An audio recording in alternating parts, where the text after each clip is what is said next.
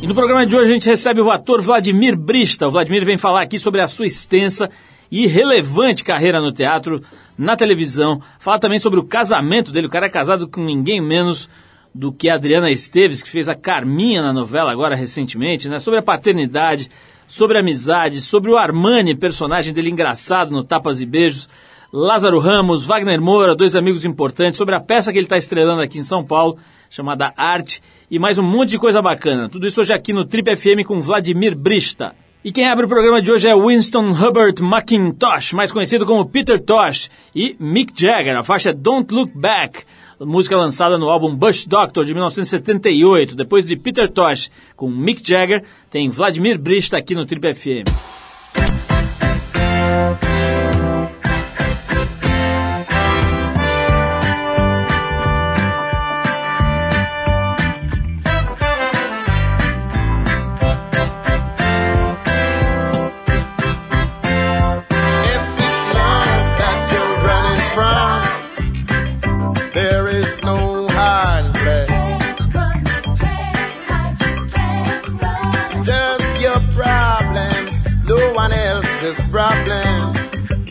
time.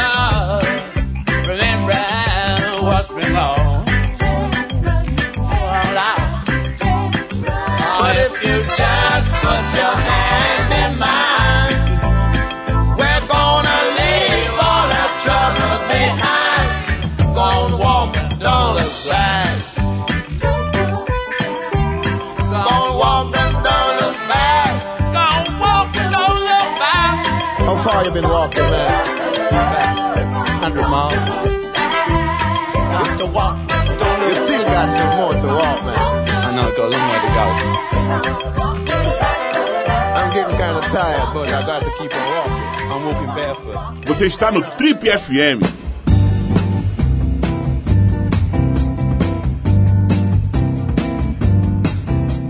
Muita gente acha o nosso convidado de hoje o mais engraçado galã da televisão brasileira. Outras pessoas acham esse figura o mais bonito comediante do Brasil. Consenso mesmo só no que diz respeito ao grande talento e a simpatia desse jovem ator. Ele nasceu em Minas Gerais e foi criado na Bahia. O teatro faz parte da vida dele desde moleque. E foi o próprio teatro que o apresentou para o Brasil, mais especificamente a peça A Máquina, que revelou outros dois grandes atores baianos, Lázaro Ramos e Wagner Moura.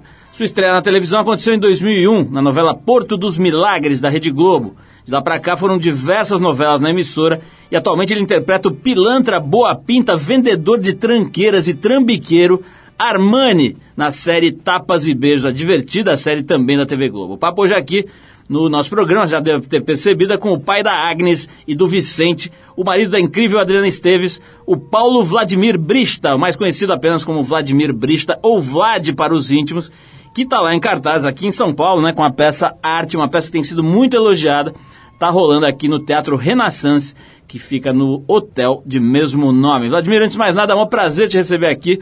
É sempre legal a gente conhecer as pessoas que a gente admira, né? Seus dois comparsas lá da Bahia, o Wagner e o Lázaro, já vieram aqui, nos deram a honra de participar desse programa algumas vezes, até acho que mais de uma vez. O Wagner veio duas já, né? E... Mas é a primeira vez que a gente tem a oportunidade aí de bater um papo com você. Seja bem-vindo aqui aos nossos amplos estúdios. Muito obrigado, prazer estar aqui. Vladimir, antes, antes de mais nada, eu vou te fazer uma pergunta bastante original que eu tenho certeza que você vai adorar responder. que é, não, não vou fazer essa pergunta da Carminha, eu vou te liberar não, fica desse papo da Carminha. Eu quero saber desse Armani, bicho, esse, esse personagem aí. Eu me divirto muito vendo esse, esse, essa série, né, Tapas e Beijos, cara porque juntou uma raça ali muito divertida, uhum. né? Assim, é, algumas pessoas que você já sabe que tem uma veia humorística muito saltada ali, muito forte, cara, uhum. E outros que, de alguma maneira, surpreende. Por exemplo, o Fábio Assunção, um cara que você não vê, não tinha visto muito fazendo uhum. um tipo engraçado e tal. E ele se encaixou bem ali como o pilantra dono da boate e tal, o, o, malandro. Como é que é, cara, fazer esse tipo de, de sitcom, assim, né? De comédia numa TV de tanta exposição, cara? Como é que é? Um trabalho mais difícil, mais fácil, mais divertido, menos divertido em relação aos outros que você já tinha feito em TV? Pois é, eu, eu nesses 11 anos de TV, né, eu, eu fiz cinco novelas em praticamente 5, 6 anos, é, e era a minha única experiência. É, na verdade, e aí acabei, agora eu estou no meu terceiro programa de humor, né. É, eu costumo dizer que eu virei um garoto de programa, assim, tenho tido muito prazer com isso. Mas a verdade é que e, e, se eu for é, remeter ao meu passado, minha formação como, como ator mesmo, as minhas referências, além do que eu via no cinema ou no teatro lá em Salvador, né, de onde eu venho, eu vi muita televisão e vi muito programa de humor. Assim. Eu, eu sou, eu, eu, eu me reconheço como como um descendente do, do, do Arraes, assim, do que ele fazia, especialmente na comédia da vida privada, depois teve adaptações também de literatura. Comédia da vida privada acho que foi uma série que durou três, quatro anos e que tinha justamente essa pegada desse humor, assim, mesmo que fossem histórias que se concluíssem em um dia só. Mas eu me reconheço ali. Então, de repente, quando eu me vi fazendo um programa de televisão de humor, né, uma série, eu, eu vi que aquilo ali eu, eu, eu, já tinha me formado de alguma forma para aquilo, assim. Eu já entendi um pouco daquela linguagem, daquela dinâmica, né, que tem muito a ver com, com o que o, o Gel Arraes, ele produziu na TV, desde Armação Ilimitada, passando por, como eu disse, Comédia Vida Privada, outras, outras adaptações de literatura para a TV. Então, hoje eu me vejo no lugar que eu, que eu talvez eu sonhasse estar tá? e que eu não tinha, não, não tinha consciência de que era um sonho. Agora, Vladimir, é, numa, num programa como esse, cara, de humor e tal, a, a sensação de quem está de fora, cara, é que aquilo é uma grande curtição, uma grande palhaçada, que as pessoas se divertem e tal. Não necessariamente é isso, né, cara? Uhum. Eu sei que já teve pô, programas de humor que as pessoas quase se mataram ali durante a como é que é esse especialmente, cara? A rotina é, é de menos tensão, por exemplo, do que um trabalho com uma novela? É, a gente lida com o tempo de um jeito diferente, né? Por exemplo, o, a, enquanto uma novela ela tem que produzir numa, numa, numa frente, né? Num, num estúdio, por exemplo, enquanto a novela tem que produzir 25 cenas num dia, a gente tem que produzir 10 cenas em um dia. Isso muda a forma que você lida com o tempo. É, isso também, obviamente, afeta e, e, interfere na tensão com que você está tocando aquele trabalho. E por se tratar de humor, não tem jeito assim. Pelo menos eu falo especificamente de como eu realizo. Se, se o clima pesar, se, se, se o clima sabe ficar uma coisa desagradável, eu não consigo criar, porque você tem um, tem um espontâneo, tem que ter um frescor no humor. Tanto é que é difícil você repetir uma piada, repetir uma reação engraçada sem tornar aquilo mecânico. Então, você precisa do frescor, você precisa estar tá ali naquele momento e que aquele momento seja agradável para que você possa criar, porque tem uma criação que se dá, né? O ator está criando o tempo inteiro ali. E quando você está criando e tem que e tem que e tem que soar divertido, então, meu Deus, eu não posso ter nenhum tipo de tensão em volta. Agora, temos para isso, obviamente, gente extremamente bem-humorada que faz parte desse. Bom, a primeira é a Fernanda Torres, que toca o terror mesmo, ela é, ela é mil por hora e conta história e conta piada e canta, etc. A impressão que dá é que ela é, na verdade, aquela figura dos normais, né? Aquela. aquela... Ela, ela, ela, é muito mais a figura dos normais, por exemplo, do que a, do que a, a Fátima, é a Vani, né, que chamava. Vani, ela, era muito, ela é muito mais a Vani, assim, que é uma figura mais dinâmica até. E, e ela toca o terror, assim. E eu também sou um cara divertido, para falar a verdade, na hora de trabalhar. Eu gosto de. Eu prefiro que o cara, o diretor, diga menos do que diga mais. Eu prefiro que ele me controle do que ele fale assim, não, vai, solta aí alguma coisa. eu falo assim. Entendeu? Eu deixo correr frouxo, assim, e a criação. E tem o Otávio Mila, que é, é Eu um ia outro... falar dele, eu, eu sou. Você falou em, nessa coisa da economia, né, em relação ao Cláudio Paiva, da, dessa coisa de saber lidar com os vazios, com os silêncios. Esse cara, para mim, esse Otávio o quê? É, Miller, Miller, isso, me escapou o sobrenome dele. O Otávio Miller é um gênio, né, cara? Porque às vezes ele só, ele só faz um biquinho ali, olha com uma cara de cachorro que caiu da mudança. Uhum. Você já entra completamente na, na, no clima que ele está querendo é. passar. Esse figura é um gênio, né? Ele é muito bom. Ele é um grande amigo. Fiz um filme com ele também no início do ano, em fevereiro, que é um, um, um filme ainda inédito, do, do Caio Só, que é um jovem talentoso, assim, promissor. E a gente fez um filme que era só eu e ele e foi uma delícia. A gente estreitou a relação realmente se tornou um grande amigo, já era um amigo, agora se tornou um grande amigo, e é um, um ator realmente incrível, genial. Vi recentemente ele no, no, Festival do Rio também, no filme O Gorila, ele ganhou ah, inclusive o, o prêmio de melhor ator no Festival de Cinema do Rio, é, o filme do Belmonte, e ele faz um trabalho incrível. Realmente o Otávio, é, e nada a ver com, com a comédia que a gente tem visto ele fazer na TV. Ele é um cara incrível. Ele diz ele que ele está fazendo eh, uma, uma atuação meio João Gilbertiana, assim, que ele faz uma coisa mínima. Mínima, exatamente. Olha só, vamos fazer uma pausa aqui para ouvir música, cara. Na volta, falaremos tudo sobre Carminha. Eu não vou deixar Vladimir sair daqui sem falar da pequena Carminha. Mas quero saber da peça a arte também. Como eu disse aqui no começo do programa, tem gente boa que andou elogiando para mim essa peça. A gente vai entender um pouquinho melhor. É uma peça que se dá em torno da compra de uma obra de arte de 200 mil reais. Saberemos detalhes daqui a pouco a gente vai agora de Aerosmith, é a versão da banda para o clássico dos Beatles Come Together, uma versão que foi lançada no filme Sgt. Pepper's Lonely Hearts Club Band de 78. Então, depois do Steve Tyler, que tem a filha mais bonita do planeta, a gente volta com Vladimir Brista e falaremos de mulheres bonitas também, que parece que ele aprecia aqui no Trip FM. E falaremos da pequena Carminha. Vamos lá, Aerosmith, a gente já volta com Vladimir Brista.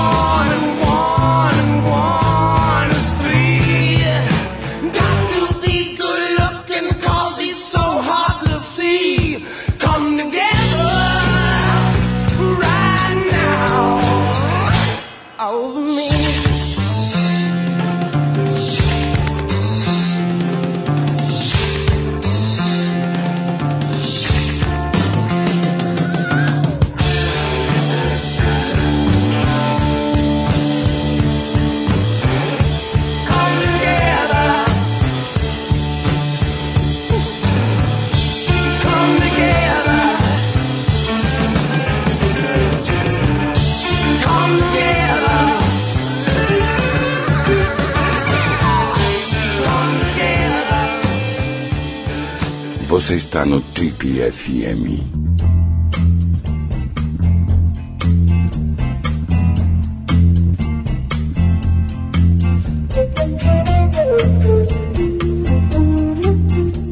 Legal, pessoal, estamos de volta hoje conversando com o ator Vladimir Brista, este jovem de 36 anos aqui, que já fez um monte de coisa. Vladimir, estava perguntando para você aqui, no, no, enquanto a gente ouviu o Aerosmith, sobre esse teu sobrenome, né, cara? Não me parece muito um sobrenome soteropolitano, né?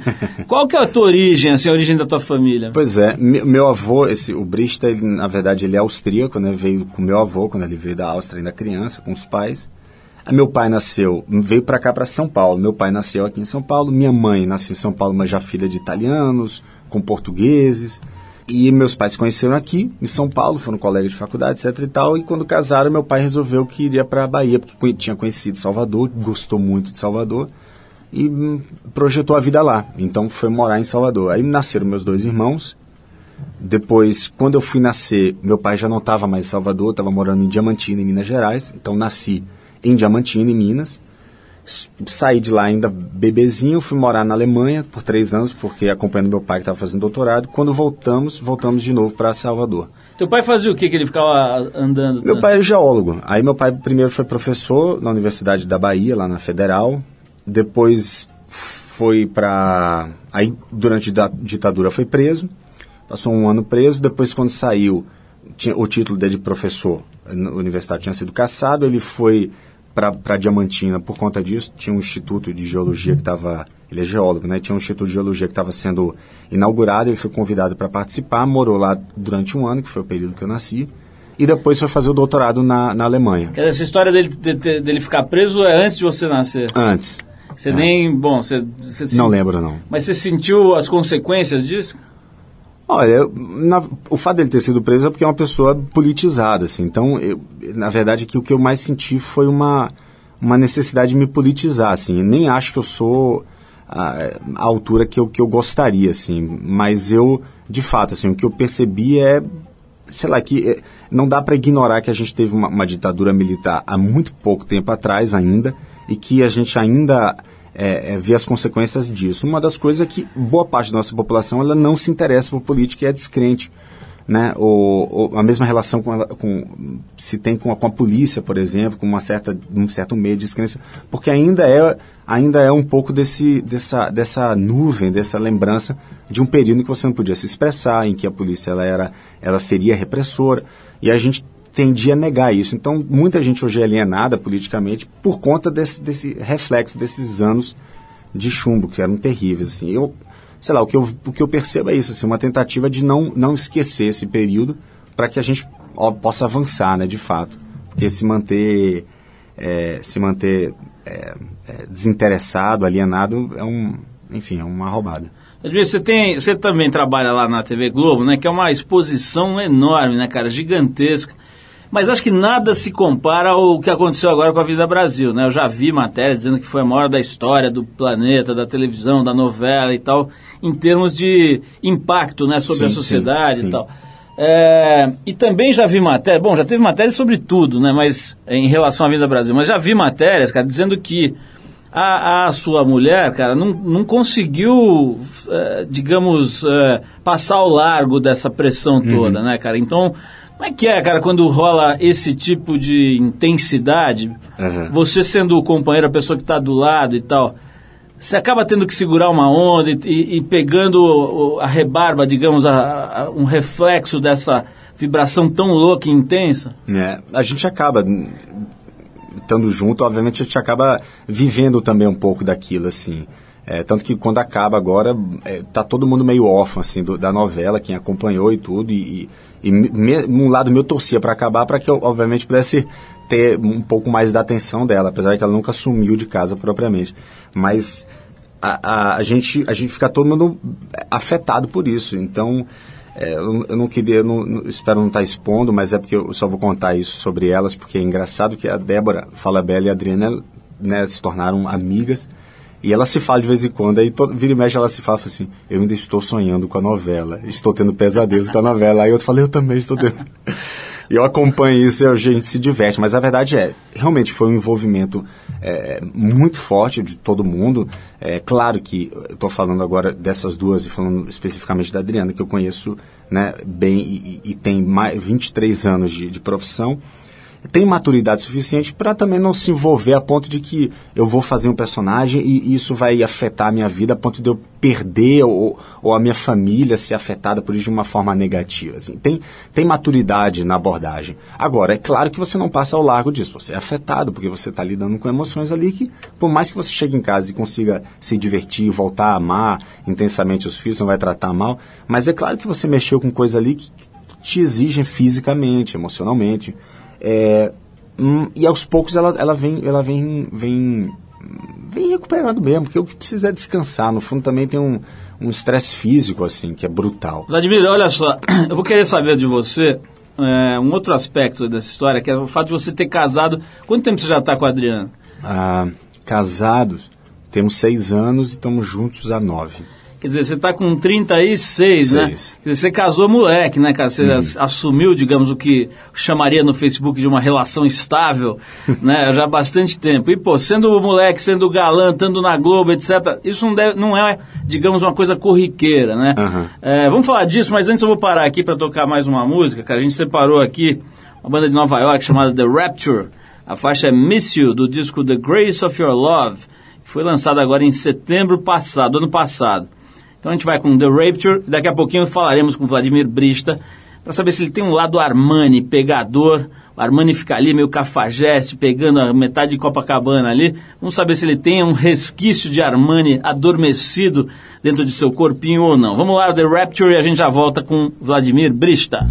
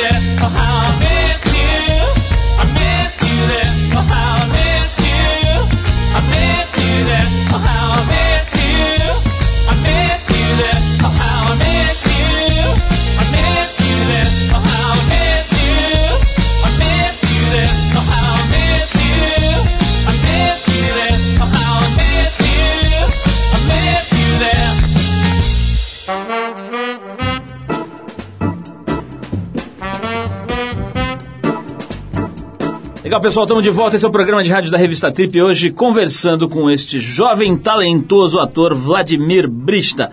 Vladimir, como é que você conheceu esses malucos, o Wagner Moura e o Lázaro Ramos? Vocês se conheceram na Bahia, né? Como é que foi, cara? É grupo de teatro, escola? Foi assim, na verdade eu, eu, eu era de um. Eu fazia teatro. Eu era oriundo, na verdade, da, da faculdade de teatro que eu cursei, mas que eu não concluí. É, Lazinho, ele era do bando de teatro Lodum e Wagner, ele era de um outro grupo também de teatro independente, que mas Wagner se aproximou de Lazinho, a gente assistia, né? A gente se via no teatro assim. E Wagner se aproximou de Lazinho e falou, pô, eu adoro seu trabalho, quero ser seu, seu amigo. Aí eles ficaram amigos ainda em Salvador. E depois a gente, no ano de 2000, foi fazer A Máquina, que é texto, direção João Falcão, essa peça que revelou a gente, rodou o Brasil, realmente foi, foi impactante para todo mundo que viu. E aí, sim, nos tornamos amigos ali, a gente dividia apartamento, etc e tal, dividia frustrações e alegrias. E, enfim, aí a gente, daí, desde então, nos tornamos amigos. Cara, quando forma um trio desses de amigos, em geral você acaba tendo uma espécie de, de definição de papéis, É, né? De, é. Como é que você definiria, cara? O papel do Wagner qual é? É mais conciliador? É mais provocador? Como é que ele funciona nessa química? Olha, a gente, a gente se, se se reveza bastante, assim. Agora, a provocação, ela é constante, assim. Seja, seja uma provocação da- das melhores, assim, no sentido de provocar o outro a, a buscar um, um- um trabalho, buscar um... Até a provocação mais estúpida, do tipo... hum, De sacanear mesmo, em relação ao sotaque, em relação à- roupa, em relação à nova aquisição, ao aburguesamento. A gente se sacaneia muito, porque, pô, todo mundo começou a ganhar dinheiro, todo, ninguém tinha... Então, o cara vai e compra um carro, o cara compra um, sei lá o quê, aí você fala, rapaz, você não era assim, você era um cara... Tra- pô, traiu o movimento. Pô, tá vendido, a gente, a gente se sacaneia muito. E no fundo a gente é muito termômetro um do outro, assim, isso é, isso é, é importante, assim, eu acho que isso também é, é fundamental, não tem como, não tem como não... Você sacaneou muito o Wagner quando ele virou o, o vocalista do Legião Urbana por Uhum. alguns dias, não? Não, rapaz, ele me falou assim, pô, Vlad, me chamaram pra, pra cantar Legião. Ele falou pra mim pra Lazinho, a gente tava viajando com nossas esposas e filhos, a gente tava em Buenos Aires, fizemos uma viagem que é uma coisa bem comum, na verdade, mas por acaso a gente estava fazendo essa viagem, fizemos um curta-metragem trash lá que a gente, inclusive tá, eu estou editando na minha casa que a gente rouba o Abapuru da Tarsila que está lá no, no Malba, né? E a gente conseguiu fazer um, um filme trash, mas na verdade lá Wagner falou assim, pô, me chamaram para cantar com Legião. Não sei se eu topo, se eu não topo. Aí Lazinho falou, pô, Wagner, é muita, muita pressão, não topa não. Eu falei, é, Wagner, não topa não, e diz que tem um amigo que pode fazer no seu lugar. E aí você me indica, porque eu não abriria mão disso por nada. Eu digo, meu Deus, eu vou me jogar, vou cantar. E iria feliz, pô. Então, aí depois, e fomos, né? E, fomos, e eu fui assim. Lazinho chegou depois, eu não consegui ver, ele estava trabalhando, mas eu consegui, foi ao show o segundo dia. E a gente sacaneou muito. Vladimir, é, tem uma coisa também que eu acho interessante falar, cara, que a gente falou aqui um pouquinho antes de parar para tocar a música, que é essa história de você ter casado cedo, né, e, entre aspas, digamos, saído do mercado, né, cara? Pois é, rapaz, mas eu sou casado desde que eu me entendo como gente. É meu terceiro casamento. Terceiro. Terceiro casamento. Primeiro foi aos 15. Primeiro foi com 20, 21, porque eu me tornei pai, né, de Agnes e, e eu tinha uma relação boa e aí acabei me casando, vivendo junto, né. É, como se diz na Bahia, eu a juntei, né. E só que ela acabou falecendo, né, me tornei viúvo muito cedo, com 23, aí com 25 eu tava eu tava juntando de novo os trapinhos e fiquei quatro anos com, com, com Ana Paula, atriz também, ótima atriz. E depois conheci a Adriana e e aí pronto, aí isso já tem nove anos e estou com elas. Então eu praticamente mandei casando, assim, fui... Dei casa. Mas você sabe que é, e nunca fui tão feliz como eu sou hoje, importante falar. Realmente eu tô, tô realizado como, como. Bom, também só faltava você falar. olha, no segundo casamento eu era bem mais feliz, É. mas tudo bem, estamos É, aí. pô, o primeiro então, meu Deus. Vladimir, é, uma pergunta aqui, pô, pode ser até, sei lá, meio desajeitada, cara, mas, pô, como é que é pra um moleque de 20 e poucos anos ficar viúvo, cara? É. Isso deve ter sido muito es- difícil, esquisito, É. como é que é? Era muito doloroso, muito doloroso. É, numa idade que você não espera, né, assim, ter contato com a morte. Antinatural, né? É, exatamente. Então, é, foi uma coisa, foi um momento muito difícil, assim. Eu acho que eu passei é, 10 anos para me libertar, assim, completamente de, de algumas questões, assim, que me enlouqueciam. Mas a verdade é que é um, é um trauma violento, por mais que eu tenha tocado a vida com uma certa é, velocidade, assim, claro, jovem, querendo... Mas você não espera aquilo, né? Eu tinha uma filha, eu tinha um, um- uns sonhos, né? É, é uma hora que você, na verdade, você é um golpe no- nos seus sonhos. A gente tem um monte de sonho em comum, um monte de coisa para realizar. E aí, de repente, isso acontece, você. Eu, eu dizia assim, eu falei, pô, mas eu- as pessoas. Eu, eu conheci gente, gente que minha primeira diretora de teatro, que dizia assim, poxa, você é um garoto especial. Eu escutava e dizia assim, pô, se eu sou um cara especial, por que isso está acontecendo comigo? Assim, era, é, era meio inaceitável, assim. Eu tinha uma. Assim, eu não, eu não tenho uma religiosidade muito muito aflorada, digamos assim, e eu e eu mas eu me perguntava, perguntava aos céus, e, pô, como- qual qual o sentido disso, né?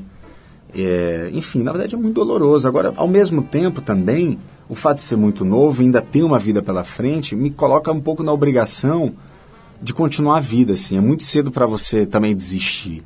Então, eu, em dado momento, eu me lembro que eu pensei, eu falei assim, ó, de duas uma, eu, eu, eu, eu desisto da vida, eu me lembro que eu eu estava entrando na- nas curvas a 120 por hora com Fiat Uno, eu falei, pô, do jeito que eu tô aqui, ou eu eu acabo com a vida, ou eu continuo. E aí, se eu for continuar, é do jeito que eu, que eu achava que eu deveria viver. E aí, é, obviamente, fiz a opção, tô aqui, né? Fiz a opção pela vida. Mas tem esse momento assim, que é, tem esse, essa dor aí. Vladimir, olha só, cara, eu vou te fazer uma pergunta agora, que é a seguinte, você tendo casado três vezes aos 36 anos, cara, existe alguma chance de um dia você acordar e enlouquecer e se transformar numa espécie de Alexandre Frota, de Oscar Maroni, cara, quer dizer, tirar o atraso, querer comer todo mundo? Oscar Maroni disse que teve mais de 12 mil parceiras. Eu quero saber isso, mas antes vamos fazer mais uma pausa aqui. Eu tenho uma provocação para esses caras todos, tá? Depois. Tá bom. Então é o seguinte, cara, a gente separou agora o Ben Folds e a música Hold That Thought, que é uma faixa que faz parte do disco mais novo deles, dele, né? O The Sound of the Life of the Mind, que foi lançado em setembro desse ano, agora 2012. Então vamos de Ben Folds, depois saber, depois saberemos se Vladimir corre o risco de acordar um dia enfurecido, querer fazer filme de sacanagem, querer fazer tudo que ele não fez até agora e tirar o atraso. Vamos lá.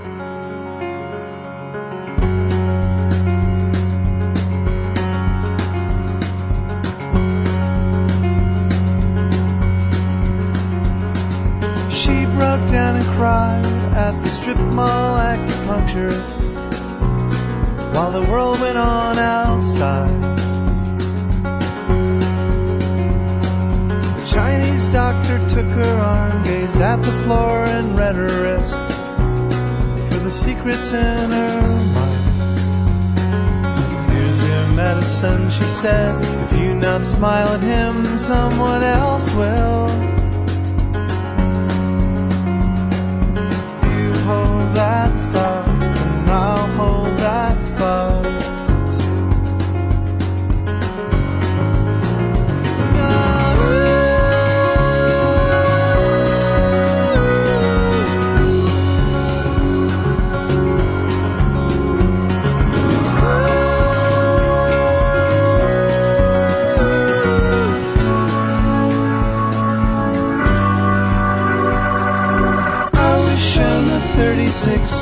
Ways I'm not available on a simple, easy chart. Later on that evening on the beach in Santa Monica, it was a very risky start. Suppose this stupid chart is right. In a year, will you still feel the same way? Oh, well, you hold that thought.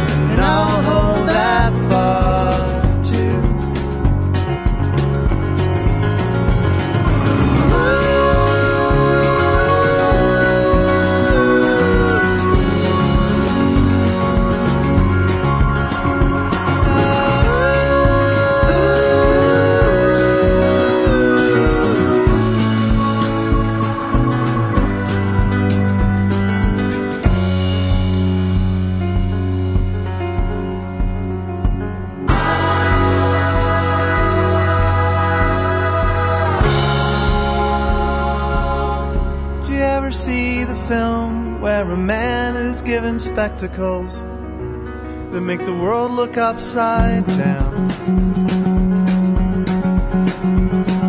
He falls about the place, but in time he somehow readjusts. And when they take the glasses off, the eyes he's always had see sky below him, and he falls again. But you hold that thought, and I'll hold that thought. You hold that thought, and I'll hold that thought. You hold that thought,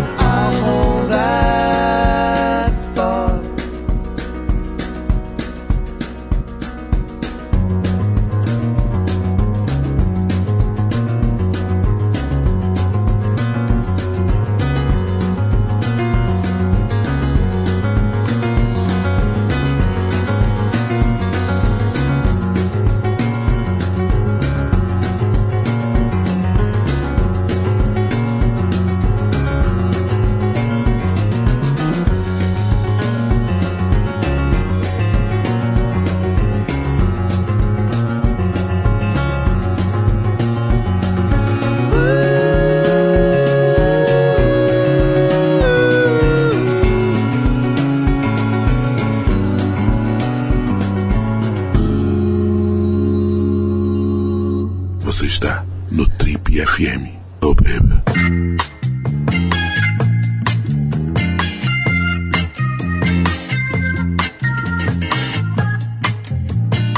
Legal, pessoal, se você perdeu a primeira parte do nosso papo aqui com Vladimir Brista, vai lá no trip.com.br, você vai ver essa e outras centenas de entrevistas. A gente tem mais de 12 anos de entrevista aqui. Esse programa, para quem não sabe, tem 28 anos já e tem 12 anos lá disponíveis para quem quiser baixar e ouvir entrevistas divertidas com um monte de gente. Vladimir, falemos da possibilidade de você se transformar num monstro. Um domingo, isso geralmente acontece domingo. Um domingo você acorda lá, cara, olha pro lado, filho, esposa e papel na Globo, e não sei o que, você fala assim, ó, eu quero mesmo me transformar num astro do cinema pornô, vou sair por aí, vou sair por aí passando a régua, cara. Olha, por mais que isso seja brincadeira, cara, não é um nem não são não são poucos os casos, cara, de transformações muito radicais das figuras mais diversas, inclusive gente famosa e tudo. Não tem às vezes, cara, uma vontade de dar uma despirocada assim? Cara, em relação ao sexo propriamente, né? Eu tenho um, é uma provocação aí pra essa galera que se mantém solteira, né? E, Os comilões. é, e comilões. A minha provocação é o seguinte: eles não comem muito, eles comem variado. Tem um cara que eu conheci, ator também, o, o Caco Monteiro, um ator baiano, mais velho que eu. Uma vez eu lembro que a gente jogando bola lá, uma vez ele falou: Eu sempre fui casado, que quem gosta de sexo casa. E é verdade, eu fiquei pensando sobre isso e falei assim, bicho, se você quer sexo todo dia, não tem jeito, meu irmão. Você só vai conseguir se você estiver casado, porque se você estiver na casa, você não vai conseguir todos os dias. Agora, Vladimir, há Ou controvérsias. seja, eu, é, exato, mas aí é o camarada que não tá bem no casamento, etc e tal. A minha provocação é assim, meu irmão, eu, com todo respeito à minha mulher, mas eu pego muito a minha mulher. Olha só. E desconfio que ela também gosta. Esse negócio de, de, de- que você falou aí sobre casamento, há controvérsias. Ontem mesmo eu estava vendo os seus colegas de uma outra série é, de humor lá da Globo, e tinha um personagem lá, um cara de escritório, meio cansado. É, né, é nessa do fim do mundo, sabe? Essa Sim, série sim, sim. do fim do mundo. E, e tem um sujeito lá que faz o papel de um cara meio cansado, de escritório, meio desanimado. E aí o, o pro- protagonista se encontra com ele e fala assim, e aí, como é que tá lá o teu casamento e tal? Vocês têm transado muito? Ele fala assim, meu amigo, o sujeito que é casado há 15 anos, o casal que está casado há 15 anos, ele só torce junto.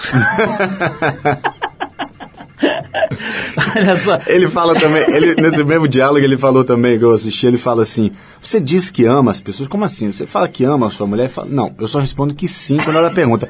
Mas veja bem, esse sim que eu respondo é a mesma coisa quando o cara me pergunta na alfândega, que eu tô voltando do, do exterior, e pergunta se eu gastei mais do que 500 dólares. Eu só respondo, não. Vladimir, olha só, tanto você quanto o, o Wagner e o, e o Lázaro, cara, tem aparentemente, eu não conheço tão bem nenhum dos três, mas aparentemente vocês têm uma, uma ligação com a parte física, né, cara? Assim, uma atividade física, uma, uma atuação que envolve o corpo de Sim, uma sim. forma mais acentuada, né? Acho que é uma Eu coisa meio baiana, viu? Falei com o Wagner, me contou que é faixa roxa, sei lá o que, de jiu-jitsu. Ah, sim. E, o, e o- o Lázaro brinca de boxe, não sei o quê.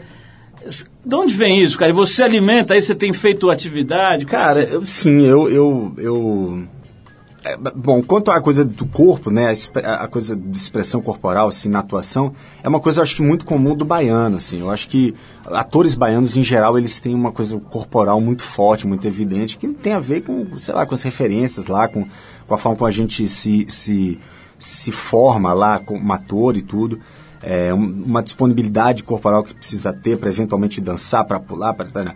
Agora, a parte disso também tem um cuidado com o corpo, tem um interesse de estar em movimento, é, e aí cada um foi buscar a sua. Assim. Eu, particularmente, é, é, já fiz aula de dança hum, há muito tempo atrás. Quando eu tive que voltar a fazer musical, eu voltei a cantar, voltei a dançar. É, agora, para corpo, hoje em dia, o que eu faço é mais para o meu bem-estar e um pouco para estética também. Eventualmente eu tenho que emagrecer para um filme. é, Mas você faz o aí agora. quando eu precisa? faço, eu, eu surfo, na verdade, assim, que na verdade é o esporte que eu pratico, que eu pretendo praticar até não poder mais. É o surf que eu é, desde 88 eu surfo. Eu lembro que eu comecei a surfar no ano que o Bahia foi campeão brasileiro. Coisa que não vai acontecer esse ano. E onde você pega onda lá no Rio? No Rio eu pego onda às vezes na Barra, às vezes em São Conrado, que é onde eu moro, e às vezes na Prainha. Vamos contar para as pessoas um pouquinho sobre como é a peça arte, né? A gente, eu falei rapidamente aqui que ela gira em torno da compra de um quadro, são três amigos. Queria que você contasse um pouco, cara, e depois falasse sobre o negócio teatro, né? Aham. Você também é produtor dessa peça e todo mundo que vem aqui fala que não ganha grana com teatro de jeito nenhum, que não tem jeito, e tal, que eh, eh, o teatro remunera por outros meios, né? Que não a grana. Queria que você falasse um pouquinho dessa peça, do aspecto criativo, quer dizer, da, do- da peça em si, e também do, do, do negócio, assim, em torno. Aham.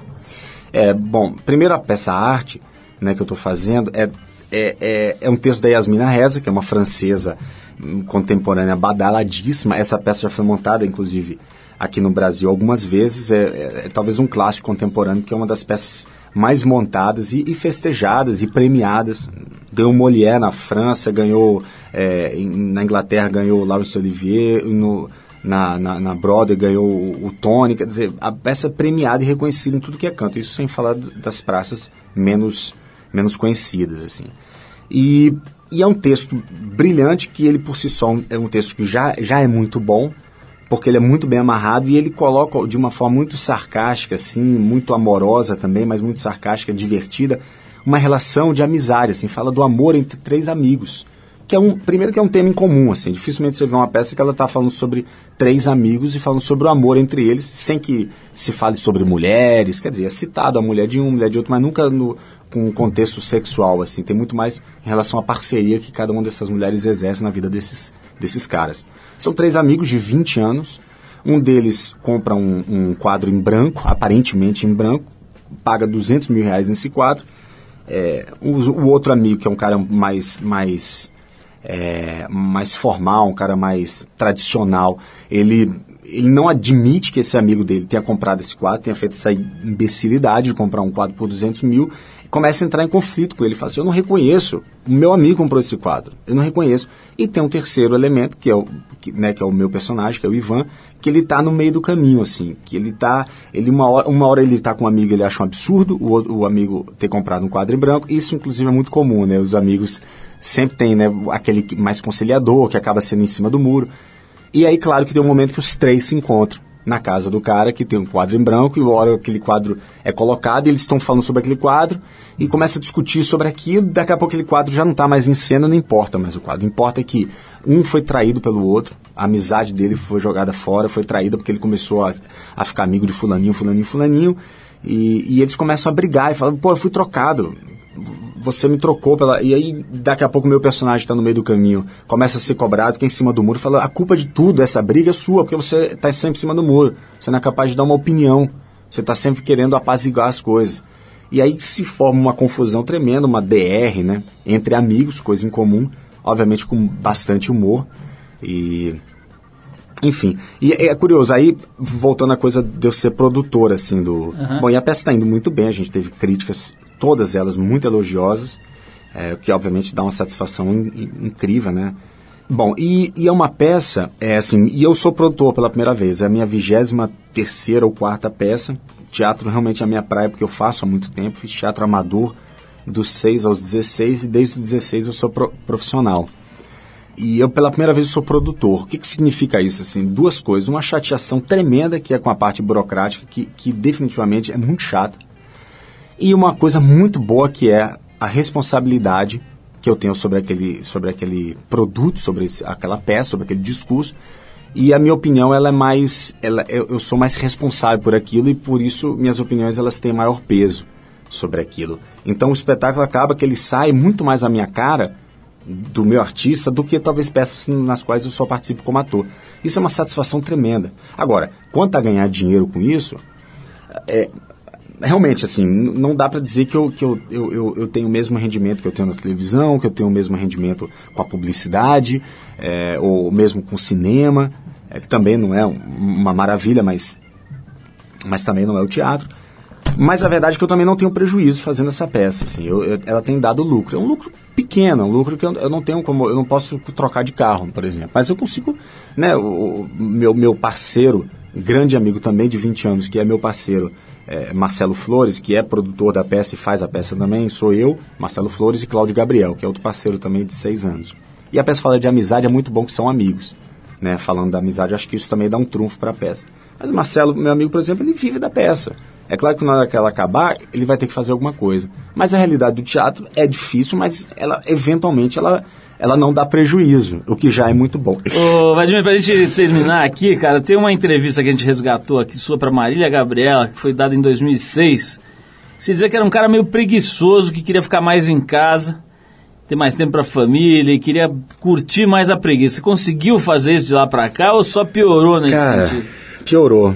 Piorou e, e assim, tem um lado, eh, 2006, né? Pois é. Sabe que depois disso, eu, eu, eu- nessa época provavelmente eu fui bater lá na terapia, né? Que eu não tenho feito mais, mas que eu fiz durante seis anos. E a tera- porque eu fui bater na terapia assim, dizendo, porra, eu tô medíocre. Eu tô, artisticamente eu olho e não me reconheço, e não gosto, assim. Eu sempre fui um cara é, muito afim, apaixonado, atrevido também, de me jogar e, e me experimentar, e de repente eu me acomodei. Então esse preguiçoso aí, ele me quebrou um pouco, eu me acomodei. Que- Quebrou por um lado, porque me levou pra terapia. Mas é porque eu me via de repente fazendo, e logo depois disso, eu mesmo fazendo a novela, que eu olhei e falei assim, rapaz, não tá bom isso não, cara. Eu tô mal, eu tô, tô atuando mal. Até conversei depois lá com a casa, eu peguei uma licencinha, e, e eu tava sendo convidado para um monte de trabalho lá dentro da TV.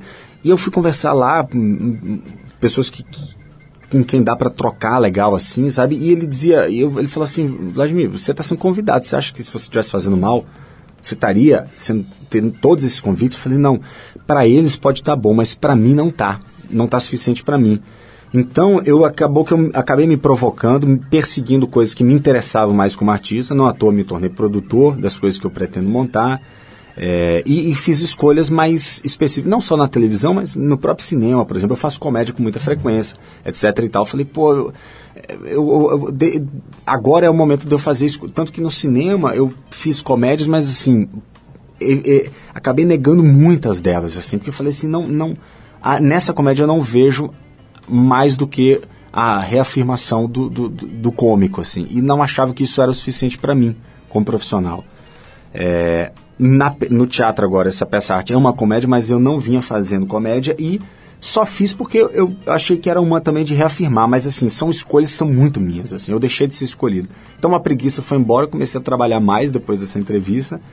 É, lamento por um lado, mas por outro assim também estou fazendo, estou trabalhando só nas coisas que me interessam de verdade, assim, isso me dá uma satisfação violenta. Admiro, olha, adorei te conhecer aqui, cara, bater esse papo, acho que deu pra gente dar uma, um sobrevoo bacana aí sobre a tua história, a tua carreira, que é brilhante mesmo, parabéns tudo que você tem feito aí, dá pra Obrigado. ver, cara, que tem uma sinceridade no teu trabalho que é muito bacana, e isso imprime, como a gente diz aqui, não sei se é porque a gente faz revista, né, mas isso imprime no trabalho, e, e fica claro que você está fazendo ali inteiro, né, dedicado, curtindo e tal, então parabéns por por essa maneira de se portar aí diante da, da, da profissão, da vida e tudo mais. Manda um beijo lá para sua patroa, fala para ela que ela realmente arrebentou nessa novela. Aí, bom, não precisa eu falar, né? Já, já- Todo mundo já falou, mas nunca é demais, acho que o reconhecimento por um trabalho competente, né? E, e a gente vai encerrar o papo aqui com o Vladimir com uma música dedicada a ele aqui, em homenagem ao nosso convidado de hoje. A gente vai com o Paulo Diniz e a super clássica Eu Quero Voltar para Bahia. Música de protesto super importante no período da ditadura militar, sobre a qual a gente falou aqui hoje, Ampassan, inclusive. Vladimir, de novo, brigadíssimo, um prazer te conhecer aí. Valeu, muito Espero obrigado. que a gente se veja em breve novamente. E a gente vai então de Quero Voltar para Bahia com o belíssimo trabalho do Paulo Diniz. Vamos lá.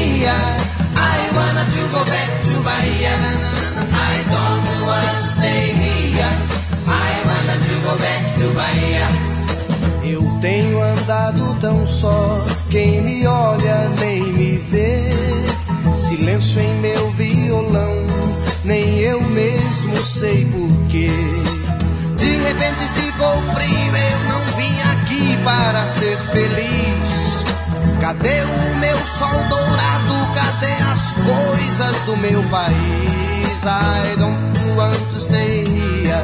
I wanna to go back to Bahia. I don't want to stay here. I wanna to go back to Bahia. I don't want to stay here. I wanna to go back to Bahia. I don't want to stay here. I wanna to go back to Bahia. Eu tenho andado tão só, quem me olha nem me vê. Silêncio em meu violão, nem eu mesmo sei porquê. Via em teu sat eu mando notícias minhas para o Pasquim. Beijos pra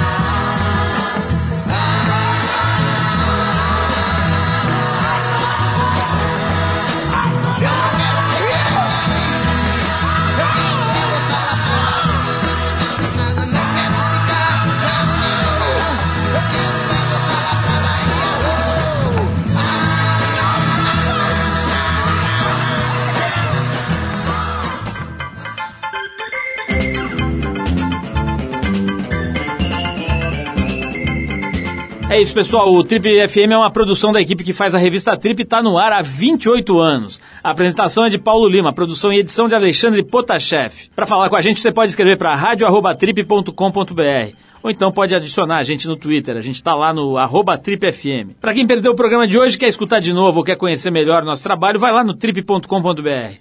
Lá você vai encontrar um arquivo com centenas de entrevistas feitas por aqui nos últimos 12 anos. Você pode baixar essas entrevistas para escutar a hora que quiser, onde quiser. Você também pode acessar esse arquivo pelo nosso aplicativo para o iPhone. É só procurar lá na Apple Store, que ele é gratuito. Na semana que vem a gente volta, nesse mesmo horário, com mais uma edição do Trip FM. Abração e até a próxima!